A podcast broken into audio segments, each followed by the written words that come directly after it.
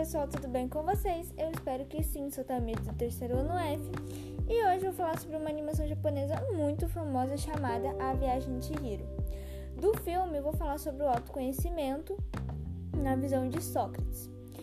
Então, assim, no começo do filme, Chihiro está dentro do carro com seus pais e ali você já percebe como ela é uma pré-adolescente muito mimada, infantil, chorona insegura e que depende muito dos seus pais.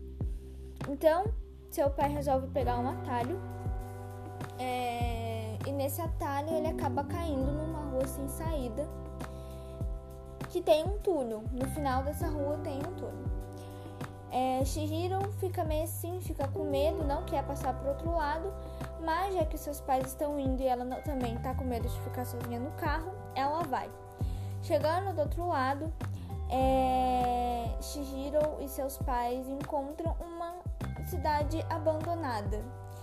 É, então, seus pais sentem cheiro de comida e vão ver, tem várias barracas assim de comida e não tem ninguém lá.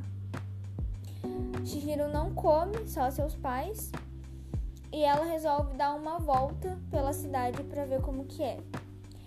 é então Hako aparece assim: vai embora agora. E ela vai chamar seus pais e aconteceu uma coisinha com eles que eu não vou te contar. Se você quiser saber, você vai ter que assistir. Então, Shihiro não consegue ir embora da cidade. Ela é obrigada a ficar lá. É... Haku, o Kamaji, acho que é assim que fala o nome dele, e a Sen ajuda é ela arrumar um emprego na casa de banho. Aí nessa parte, quando ela vai pedir esse emprego, você já vê como ela tá com um pouquinho de coragem. Ela tá com medo, mas ao mesmo tempo ela tá sentindo uma coragem de falar com a Baba. Eu acho que no filme ela é meio que uma bruxa, né? Eu acho que ela é uma bruxa no filme. É... Então ali você já vê que ela tá com um pouquinho de coragem.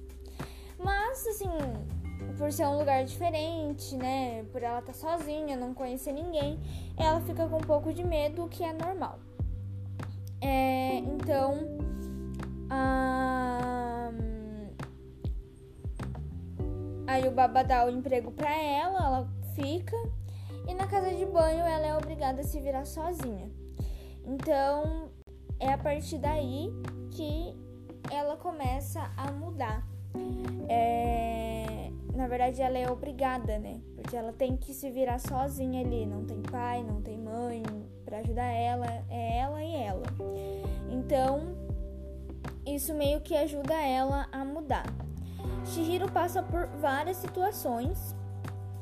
É, e na metade do filme você já vê como ela consegue enfrentar os seus medos, como ela já está enfrentando seus medos, é, já está tomando suas decisões sozinha e como ela tá corajosa.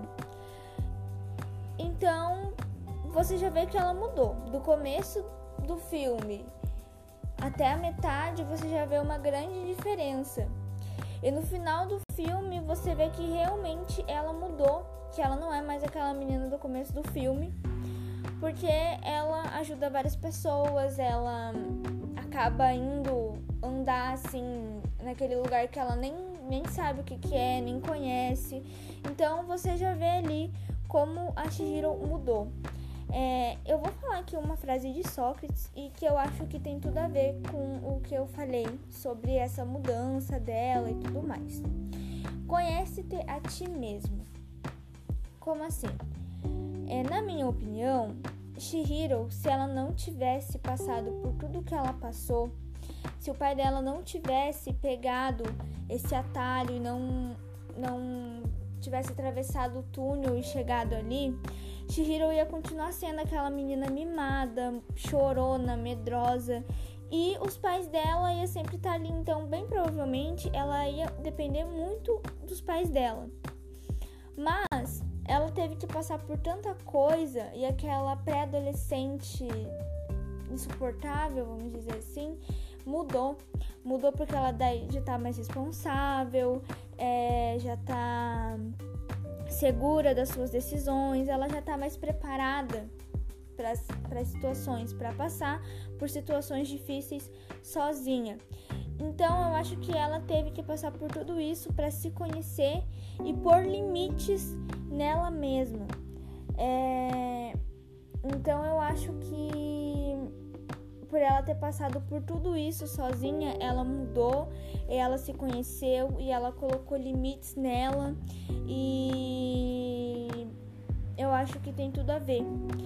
Então, se ela não tivesse passado por tudo, bem provavelmente ela ia continuar sendo aquela menina. Então, é isso, gente. Se ficou alguma dúvida, me mandem mensagem, pede o meu número professora. E um beijão bem grande no coração de vocês. Tchau!